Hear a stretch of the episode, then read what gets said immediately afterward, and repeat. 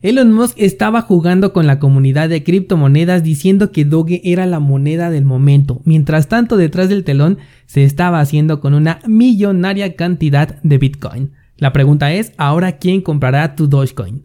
Esto es Bitcoin en español. Comenzamos.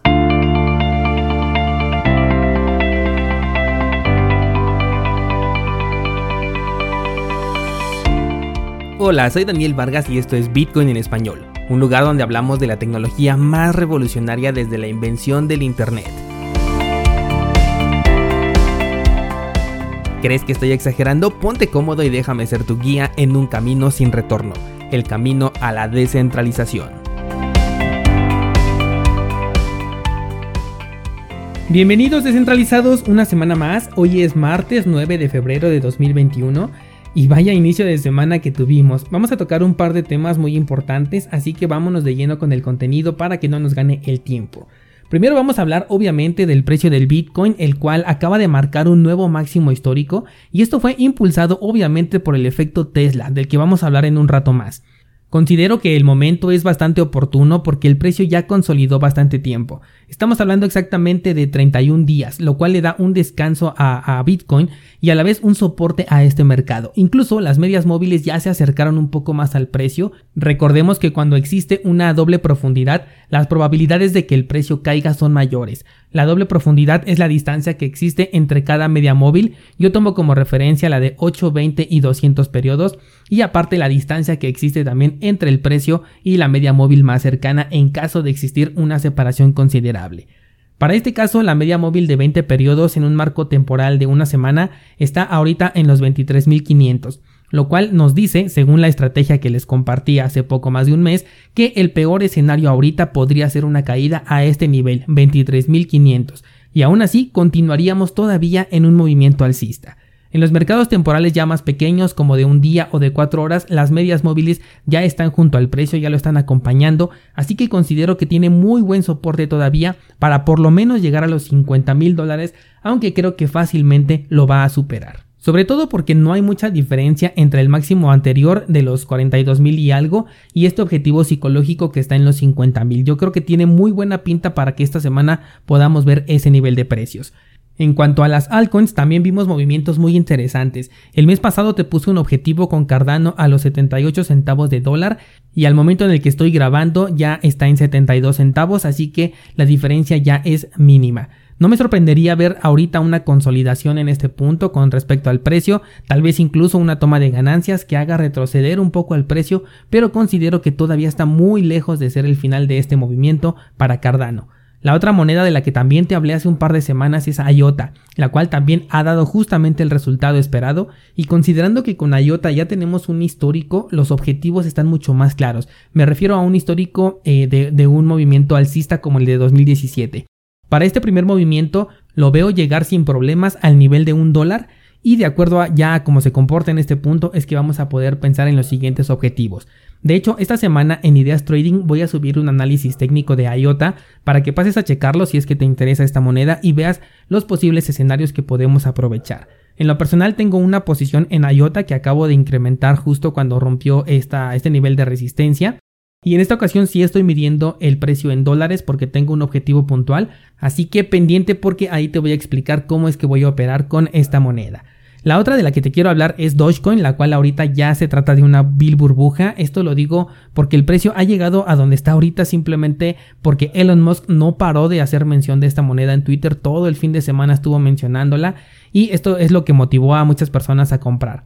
Ayer platicaba con un descentralizado justo sobre este tema y le comentaba que el riesgo de entrar en este momento es muy muy grande, sobre todo si no tienes la paciencia para poder esperar un par de años en caso de que el precio se desplome y terminarías vendiendo en pérdidas. Porque la semana pasada se dio a conocer que había una sola cartera con Dogecoin que controlaba una cantidad enorme del circulante total de esta moneda. Esto a pesar de que la moneda se imprime a razones exponenciales día con día, esto me hace especular que probablemente esté minando la criptomoneda. Eso quiere decir que para que el precio suba se requiere de una acción conjunta de miles de personas invirtiendo al mismo tiempo, pero para que el precio se desplome solamente se necesita de una sola persona. Entonces el riesgo de invertir en este momento en esta moneda es muy muy alto. Sabes bien que me encanta Dogecoin, pero también hay que recordar que dentro de las inversiones debes de comprar cuando está barato y vender cuando está caro. Ahorita Dogecoin está en máximos, así que no es un buen momento para entrar, aunque todavía puedas llegar a obtener ganancias. Esta criptomoneda por supuesto que la volvería a comprar, pero al menos me voy a esperar a que esté en unos 20 satoshis como mínimo y si es posible más abajo.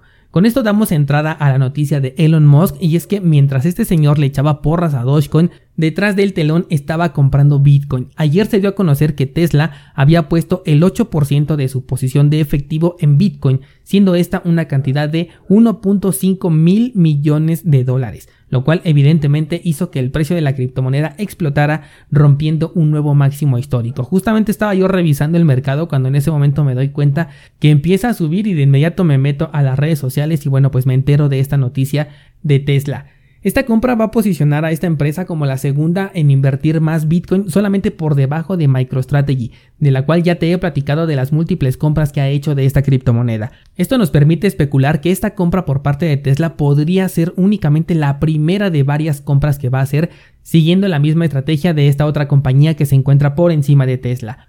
Este es otro de los indicios de que este mercado de Bitcoin todavía se encuentra en una etapa temprana, ya que las compras comenzaron en los 20 mil dólares por parte de MicroStrategy y es ahora Tesla quien entra a niveles de 35 mil aproximadamente.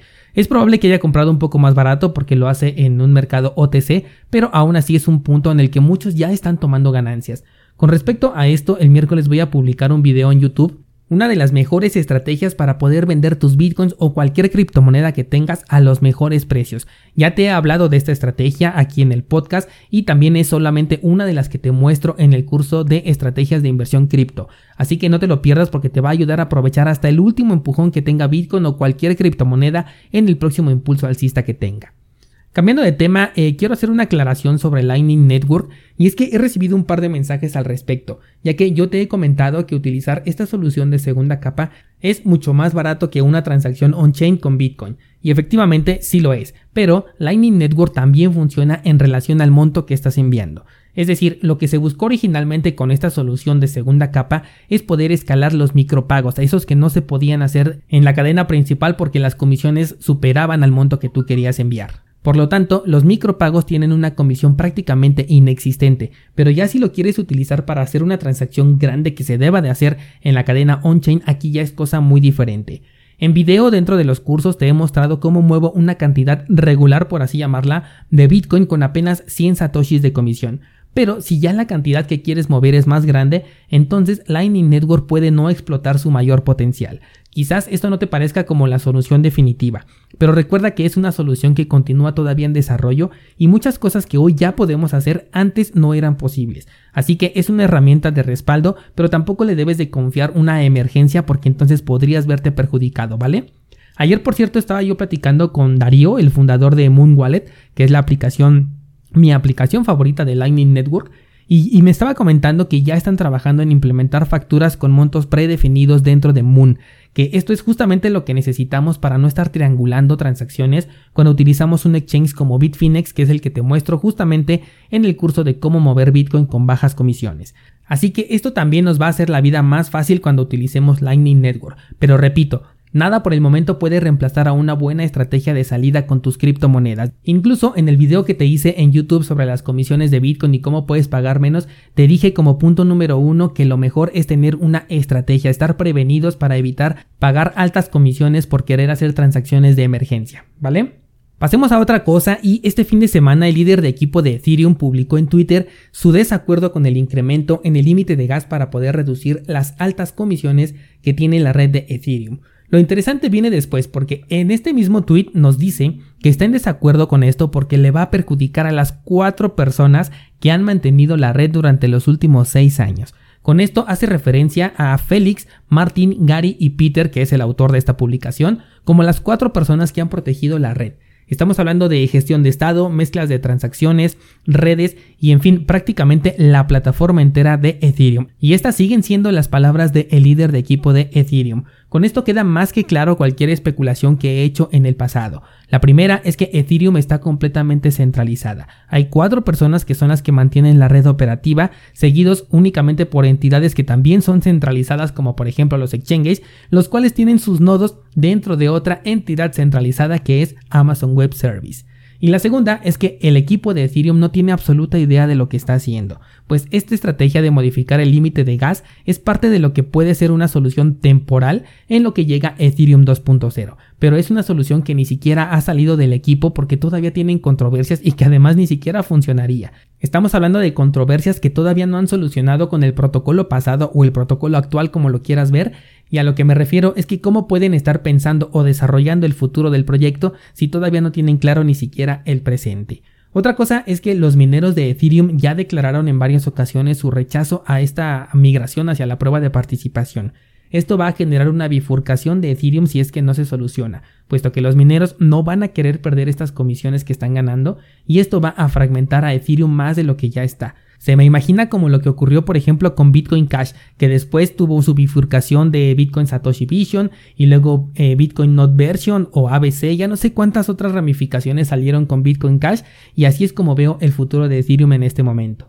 De hecho, otra de las notas que te preparé para hoy es que algunos mineros chinos están comprando tarjetas RTX 30 de la marca de GeForce para minar Ethereum, lo cual aporta de nuevo a la prueba de trabajo o sea que considera nuevos votos en contra de la prueba de participación, mejor conocida como Ethereum 2.0, puesto que esta inversión que están haciendo los mineros tiene que ser redituable para ellos en el largo plazo. Por eso es que la están haciendo, para poderla utilizar durante varios años. Esto nos deja dos posibilidades, que estos nuevos mineros también se vayan a oponer a la migración a la prueba de participación o que saben perfectamente que Ethereum 2.0 nunca va a ser una realidad, que hasta se atreven a hacer una inversión grande en el protocolo actual aún en este punto del mercado y del supuesto avance de la nueva versión de Ethereum. Ahora, como nota positiva para equilibrar el comentario, los futuros de Ethereum hoy son una realidad. El Chicago Mercantile Exchange ha lanzado productos futuros de esta criptomoneda que van a basar su precio en la cotización de algunos exchanges como por ejemplo Bitstamp, Coinbase y también Kraken. Para invertir en los futuros tendrías que comprar por lo menos 5 contratos, y la nota declara que ya se vendieron 220, que si todos ellos hubieran comprado nada más el mínimo equivale a 44 inversionistas, o al menos 44 compras. Esta es la primera interacción que tiene Ethereum con el mundo institucional. Hasta el momento solamente los exchanges e individuos son los que han favorecido a esta criptomoneda a diferencia de Bitcoin que hoy en día ya cuenta con inversiones millonarias por parte de empresas. Un dato que sugiero que consideres sobre todo si tienes posiciones en Ethereum es que cuando los futuros de Bitcoin salieron el precio se desplomó. No creo que esto le pase a Ethereum sobre todo porque aquí todavía no estamos en el final del mercado alcista y además porque gran parte del circulante está bloqueado en el contrato inteligente para Ethereum 2.0. Aparte, los minoristas están esperando ver a la moneda en un máximo por encima de los 3 mil dólares, por lo que veo muy difícil que en este momento tenga un desplome. Y hasta aquí por el día de hoy descentralizado, muy pendientes porque esta semana podemos ver a Bitcoin en los 50 mil dólares, pendientes con Cardano, pendientes con IOTA y si veo alguna otra oportunidad te la voy a hacer saber a través de Instagram, así que vea las notas de este programa y sígueme en esa red social. Mañana seguimos platicando.